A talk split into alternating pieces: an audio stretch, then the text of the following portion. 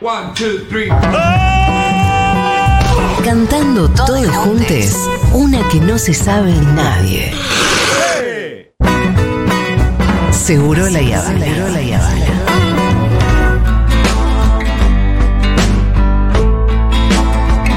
Ah. Dale, ya tenés los botones de Furia de pelotudo. Ah, bueno, tranquilo, Dieguito. ¿Qué es este reto? Bueno, Rolín, vamos a hablar de documentalistas parte 2. En la parte 1 ya repasamos algo de la filmografía de Werner Herzog. Lo dijiste bien, no dijiste Herz, no, bueno, que el otro día se ¿Cómo me habías dicho el mezclaron los cables. Berzog dije. Bersa, me encantó. Mezclé el nombre con el apellido. Que es como decir eso es un chamullero. Al verso, Bersa. o como decir, ¿cómo sería la mezcla entre Pitu y Salvatierra? No, a vos, a vos te gustan esas. No, me gusta Fitu o Pito. Bueno. Pero, eh, esos son Fito y Pito. ¿A quiénes más repasamos y a quiénes Hablamos nos de tocan Herzog, hoy? hablamos de Agnes Barda o Sí. Añez Barda. Eh, y dijimos que lo más importante en realidad de los documentalistas eh, tiene que ver, por lo menos para mí, con el abordaje, con eh, las características en términos de curiosidad, inquietud, reflexión. Que tienen los mismos documentalistas, que pueden aparecer o no. Justo vimos casos de documentalistas que aparecen en sus películas con sus preguntas y respondiendo a sus preguntas y buscando nuevas preguntas, porque también es esto eh, lo que sucede. Y eh, destacamos la filmografía de Herzog y de eh, Agnes Barda.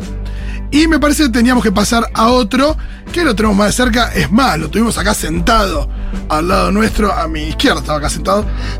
La verdad que fue de una situación única y eh, me siento un privilegiado haber compartido tiempito con Fernando Pino Solanas que tiene una filmografía muy extensa, su película emblemática es La Hora de los Hornos, 1968, un cine absolutamente eh, político.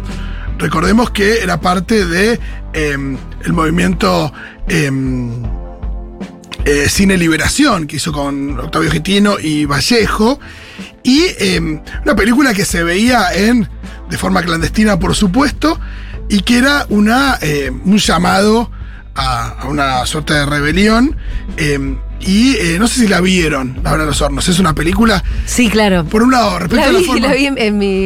en- nada, Sí, sí, formación militante, ¿viste? Claro, sí, sí, No la- vos no puedes empezar a militar el peronismo y no ver la hora de los hornos. Es re película de, de- de militancia. Y bueno, Pino siguió siempre. eh, después hizo por ahí más eh, eh, películas de ficción. Pero a fines de los 90, principios de los 2000, eh, volvió al cine documental y es el cine que hizo hasta, hasta morir. Y son otras películas muy importantes para ver las que hizo desde 2004, Memoria del Saqueo. El 12. Memoria del saqueo, la película que eh, mostraba las causas y efectos de la crisis del 2001, las causas yéndose al año 76, Sí. Por supuesto, al 24 de marzo del 76, eh, la idea del neoliberalismo, eh, toda la cuestión de la sumisión al norte glo- global, la corrupción también eh, de los gobiernos, eh, sobre todo el gobierno de, de- de Menem. La voz de Pino en, en off se dice, ¿no? Esa voz Claro. que Sí, sí. es espectacular en ese documental. Eh, La, totalmente. la, la la- ¿viste? La- el pausado que hace, cada palabra que elige. Me gusta mucho cuando los documentalistas tienen una voz así propia tan. Sí, creo que hablamos el otro día de Oh, Herzog. de Total. Eh, Verso. Verso. Eh, bueno, la cuestión del saqueo de los recursos naturales, y digo, Bueno. eh, también Pino ahí ya con la cuestión de, del extractivismo. La gran frase. En esa película. A sola declaración jurada. Exacto. Y después, eh, después llegaron otras, porque ahí tuvimos, eh, como decíamos, en Memoria del Saqueo, pero después vino La Dignidad de los Nadies, que era una película donde eh, Pino mostraba historias de diferentes sectores sociales y de cómo habían hecho para sobrevivir eh, el 2001. Eh, y ahí, ahí lo que veíamos es eh, piquetes, ahorristas, eh, productores, eh, productores rurales pequeños, obreros que recuperan fábricas, después, bueno, curas villeros, ¿qué más teníamos ahí también? Em, Creo, creo que también se reflejaba la cuestión del trueque, no recuerdo bien eso, pero, pero estaba también. Cuestión de eh, mostrar hombres y mujeres que salían, intentaron salir adelante y salieron adelante a partir de eh, la crisis. Después eh, hay otra película que, que me parece que está muy bien, que es la que le sigue, que es eh, Argentina Latente, donde eh, lo que hace Pino es mostrar focos de posible activación productiva. Después de toda la desindustrialización que había venido Claro. a lo largo de los noventas. Entonces ahí eh, es una película que nos mostraba eh, la, la infraestructura que tiene el país, la- la- la- los científicos, las posibilidades de, mm, también de, de surgimiento del país eh, ya en, en otra, en otra etapa. Después vino la próxima estación, que tenía que ver con la cuestión ferroviaria. Eh, y con el vaciamiento de la red ferroviaria a lo largo de muchísimos años y eh, con la propuesta de eh, nuevamente dotar al país de, de una red ferroviaria extensa, algo que nunca terminó de suceder claramente. Después llegó eh, Oro Impuro, que ahí, ahí hubo, hubo- era una especie de, de díptico donde tenías Tierra Sublevada, Oro Impuro, que eh, nos mostraba la cuestión del saqueo de, de- del oro y lo que pasa hoy con Barrick Gold, la cuestión del extractivismo. Claro. Y después nos mostraba Oro Negro, que se metía en el oro y en el gas, sobre todo también. Son películas que se metían por un lado petróleo, oro, gas y, y demás. Después hubo otra sobre el fracking, que se llamó La Guerra del Fracking. Después esta que hablamos el otro día un poquito de Perón en Puerta de Hierro con eh, Pino visitándolo, que se llama El legado estratégico de Juan Perón, donde yo creo que Pino apareciendo de alguna manera expone que eh, lo que ves ahí son una interpretación de Pino sobre las ideas de Perón más que... eh, aunque se escucha la palabra de Perón, me parece que hay una cosa ahí donde, donde Ah, rasgo Pino, de- Pino lo lleva para su, para su molino, me parece muy bien, pero hay algo de eso. En general, la peli se, le- se le acusó de eso. Yo creo que el hecho de, de la mera ¿Se aparición le de acusó Pino. de que de- esto no es peronismo, es pinismo? Sí, pero eh, me parece que el hecho de que Pino esté ahí, eh, sea el que la narra y todo, Eso ya es obvio, ya, expone eso claro. totalmente. Además, bueno, es esto, ¿no? De, de, mm, arrogarse la representatividad de Perón Claro, en la historia de nuestro, de, de nuestro país desde la muerte de, de Perón, ¿no? ¿Quién no lo hizo? ¿Quién no lo hizo? ¿Quién no lo hizo? Eh, viaje a los pueblos fumigados de 2018. Eh, ya Pino laburando con Quique habla Viale. Quique, ¿no? Sí, Sí. Quique habla mucho de esa. Y em, bueno, después em, quedó una más que quedó inconclusa. Hay que ver si, si se llega a hacer em, algún día, que es una película, no sé si se llegó a estrenar, pero quedó inconclusa. Es una película que se llama em, Tres a la deriva en el, del caos creativo. Eh, que se iba a estrenar en el 2020, pero bueno, fue el año en el que falleció eh, Pino Solanas. El otro documentalista que les quiero presentar hoy, si es que nos queda tiempo después para otro, vamos a sumar otro más, pero Dale, queda. eh, quiero hablar de Patricio Guzmán, chileno. Eh, Patricio Guzmán es un tipo que em, estudió en Chile, después estudió un, un tiempo afuera. eh, ahí conoció a Chris Marker, que es un cineasta francés muy importante. Y em, lo que hizo fue, eh, después de varios idas y vueltas, Europa, Chile y demás, año 71 llega a Chile y eh, estrenó su primer largo documental que se llamaba El primer año, que era sobre los primeros 12 meses del gobierno de Allende. Fa. Em, así que... em, Debe ser maravilloso eso. Sí. Totalmente. Aparte bueno, una especie de utopía loca, ¿viste? no, y vas a ver lo que pasa ahora. Eh, lo que tenés después es eh, un documental enorme que se llama La Batalla de Chile, que es, es la hora de los hornos, si querés, de, de Chile de alguna manera, que es un- un- una trilogía, son eh, tres películas que en total suman como cuatro horas y media, que es sobre el último año de Allende en el poder. Mm. Eh, ¿Si ¿Fueron tres en total? ¿Tres películas? No, pero esto fue, el, creo que sí, creo que fue en tres, tres años, 71, 72, 73, Allende. No estoy segura. No estoy seguro cuánto tiempo fue, pero eh, esta película es sobre el último año de Allende. Sí. Y la película, por supuesto, que se termina de forma abrupta de, de filmar de alguna manera con el golpe. Y eh, el rodaje fue hasta el 11 de septiembre de. Porque él filmaba en tiempo real. 73. Sí, no, es una película de archivo. No, eh, no, exacto. Es una película que la hizo en ese momento. Pero él estuvo preso 15 días en el Estadio Nacional. Sí. En el mismo lugar donde, Claro. donde Mataron a Víctor Jara. exacto. Y después eh, tuvo una ayuda, tuvo ayuda de su tío y de diferentes personas para eh, esconder los rollos en los rollos de película en un, en un, ba- en un baúl y los pudo sacar de Chile y ahí eh, se los llevó hasta Europa y a partir de ahí empezó a, a armar esa película que tiene tres partes, se llama La Batalla de Chile y que se fue en Chile se estrenó eh, muchísimos eh, años después, por supuesto. Eh, es increíble, se llama La Batalla de Chile y se estrenó, déjame ver cuándo se estrenó. En Chile en el 97. Mirá. Mira. Increíble, ¿no? Eh, pero bueno, es una película que, que, por supuesto cir- circuló, después eh, también se, se editó en DVD y demás. Eh, está muy bien, hay, muchos fragmentos que están en, en YouTube.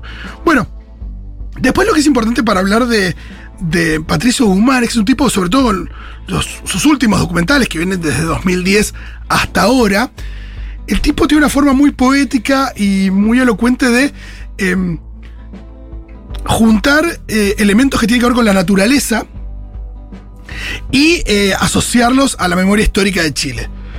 Si uno piensa en Chile, bueno, la, la geografía propia de Chile eh, tiene el mar como uno de sus protagonistas. Sí, claro. No sé cuántos. eh, Muchos kilómetros de mar. do- dos más de mucha 2.000 kilómetros de límite son Sí. justamente el mar y los otros son la cordillera. Entonces, Guzmán en sus películas habla del mar, habla de la cordillera, habla de la tierra, habla del cielo, si querés como todo lo que envuelve de alguna manera Sí. Chile, y lo conecta con la historia de Chile. ¿De qué manera? Por ejemplo, en Nostalgia de la Luz, que quizás es su mejor película, nos muestra un grupo de astrónomos que laburan en el desierto de Atacama, lugar más seco del mundo, un lugar que eh, para, para- digo, para estudiar los cielos es especialmente apto. Y eh, por un lado tenés todos esos científicos mirando eh, al, cielo y un grupo de mujeres que lo que hacen es buscar justamente debajo de la tierra los cuerpos de sus familiares desaparecidos en la dictadura. Y eh, hay una asociación muy poética que hace Guzmán frente a esos dos recorridos, porque dice que también cuando uno mira el cielo está mirando de alguna manera el pasado, porque esas estrellas que estamos viendo No están. son parte del pasado. Sí, o va, por ahí están, pero no es, la- no es lo que vos estás viendo ahora, ¿no? Exacto. Y, eh, y bueno, en esa hay, hay una búsqueda ahí. Después hay otra que tiene que ver con, eh, que es la cordillera de los sueños, que, eh, que tiene que ver con las, con las piedras, con la piedra en, la montaña y también los adoquines de Chile y en las calles de Chile como testigo eh, de, la realidad chilena. Eh, hay otra película que se llama El botón de nácar que se mete en la cuestión de, de el agua, creo que son más de 2.500 millas de, de- de costa y también un archipiélago enorme, y em, ahí se mete con los volcanes, montañas, glaciares, y em, ahí también se acerca al tema de los eh, pueblos originarios, los patagones, eh, en, en Chile, y los primeros marineros ingleses que llegaron, y ahí también cuenta, por ejemplo, la historia de Jimmy Button. Sí. ¿Sabes quién es Jimmy Button? No. Una persona de los pueblos originarios que, que fue enviada en realidad, supuestamente con consentimiento a Inglaterra para ¿Cómo Eh. dijiste el nombre? Jimmy Button. Me ahora- parecía un nombre anglosajón. Bueno, porque, Porque ese la es rebautizaron. Ese es el nombre que, que lo bautizaron. Ah. Y eh, se lo llevaron, ¿saben a cambio de qué? ¿Qué le ofrecieron para, para llevárselo a Inglaterra a transformarlo en ciudadano occidental? ¿Qué le ofrecieron a quién? ¿A él? Sí. No matarlo. Eh, no, eh, justamente lo dice su apellido, el apellido que le pusieron. ¿Que sea el botones? un botón, un botón de nácar. Con un botón de nácar le dijeron, mira, toma esto y con eso se lo, se lo llevaron a Inglaterra. Como en el caso de, no sé, uno puede ver la historia de Pocahontas, esto de llevar eh, una persona a los pueblos originarios para mostrarla como si fuera eh, parte de un- una especie de zoológico después de una expedición. sí. Y también, em, no digo jugar, pero Hacer también... una especie de experimento de occidentalización, ¿no? Exacto, exacto. Enseñarle el idioma, ponerle las ropas. Y bueno, esa película muestra la historia de, de Jimmy Button. Y la última que sacó eh, Patricio Guzmán es una película que estrenó eh, a los apurones antes de el la última votación en Chile, que se llama Mi País Imaginario, Sí. y que eh, él subió a las redes antes de. Digo, antes, hizo hizo un estreno, pero para que todo el mundo la pudiera ver, la subió de manera eh, barra clandestina, barra gratuita a las redes para que la gente pudiera ver esa película que es sobre justamente el estallido en Chile de 2019. Eh, es buenísimo el cine de Patricio Guzmán. ¿Dónde se puede ver? Se puede bajar, están en extremio, están para bajar, se la piden a un amigo que se demaña. Eh, algunas, si te buscas en YouTube, pones Patricio Guzmán, están subidas, no sé si con la mejor calidad, pero están subidas también. Sí. Eh, busquen el cine de Patricio Guzmán, que es realmente eh, hermoso. Hay una cosa ahí poética que es difícil también de describir, que hay que verla. Y también está la cuestión de la cadencia de la voz. eh, que, ¿Él que- también es relator en sus películas? Sí, sí, sí, sí. Es un- hoy nada, es un viejito muy eh, amable, eh, pero al mismo tiempo muy combativo y, muy, y muy vigente. Y, y vale la pena sus películas. Y en el cero minuto que me queda, eh, vean también el cine de Asif Kapadia, quizás ya la vieron. Eh, las películas documentales sobre Ayrton Senna, Amy Winehouse, El Diego. Es un director inglés que eh, le escapa un poquito al formato documental más clásico este de los talking heads, de la gente hablando a cámara y contando todo, sino que labura con mucho material de archivo y lo hace muy bien. Eh, las películas seguramente vieron alguna, son maravillosas también. Em, bueno, Bueno, Fito, dejate una gana de verlo estos. sí, todo quiero ver ahora. Quiero ver todo Pino, quiero ver todo Patricio Guzmán. Nunca hay tiempo para nada. Si tienen que elegir uno de todo lo que dije, Sí. eh, Nostalgia de la Luz, de Patricio Guzmán. Nostalgia de la luz. Ok. Buenísimo. Bueno, nos recomiendan otras de- eh, documentalistas. que nunca lloré tanto con una película o documental como Memorias de un saqueo. Me la pasaron en la secundaria y después la vi en los años de militancia y fue los dolores más grandes y los llantos más grandes que he tenido Ay. viendo una película. Que vienen esos profes. Em, Hola Fito, hola Futurockers. Tres en la deriva del acto creativo se pasó en el Festival de Cine de Mar del Plata y ahora en el marco de la Semana de las Artes eh, está viendo proyecciones también en el Centro Cultural San Martín. Ayer hubo una de hecho y fue re emocionante porque estuvo Yuyo Noé, que es otro de los protagonistas. Así que nada, estén atentos a la programación de ahí si, si tienen ganas de verla. Perfecto. Bueno, excelente Buenísimo, recomendación. Excelente. Hermosa peli, Nostalgia de la luz, dice Ana Carolina. Em, ¿Qué más? Documentalista Fito, otra documentalista hermosa es Maite Alberdi. Sí, es es la directora de Exacto. El Agente Topo. Exacto. Me dijo que hay otra película de esa que es buenísima, no me acuerdo. Dice La nombre. 11, Los niños y el salvavidas, recomendadísimas todas. Maite tiene una ternura especial para mostrar historias reales, personajes maravillosos y muy, muy queribles. Perfecto. Sí, los tres a la deriva del acto creativo eran eh, Luis Felipe Yuyo Noé y eh, Tato Pavlovsky. Además Ok, de Pino. y- Eh, ¿Qué más? Para, estoy leyendo, estoy tratando de buscar. Hermosa cosas. nostalgia de la luz, dicen por acá. Bueno, gente muy fan de. Hola, recomiendo el documental Madres. Está en Cine Ar sobre la fundación de Madres Línea Fundadora. Sí, Sí, está sí, re sí, bien. Está muy bueno. ¿Quién lo hizo? Eh, ay, no recuerdo quién, Está pero bueno, sí, está buenísimo. Eh, me hicieron ver Argentina Latente en materia de sociología en la carrera de diseño industrial en FADU. Hermosa película, muy emotiva. Bueno, muchas gracias por sus mensajes. Ahora sí, este programa terminó.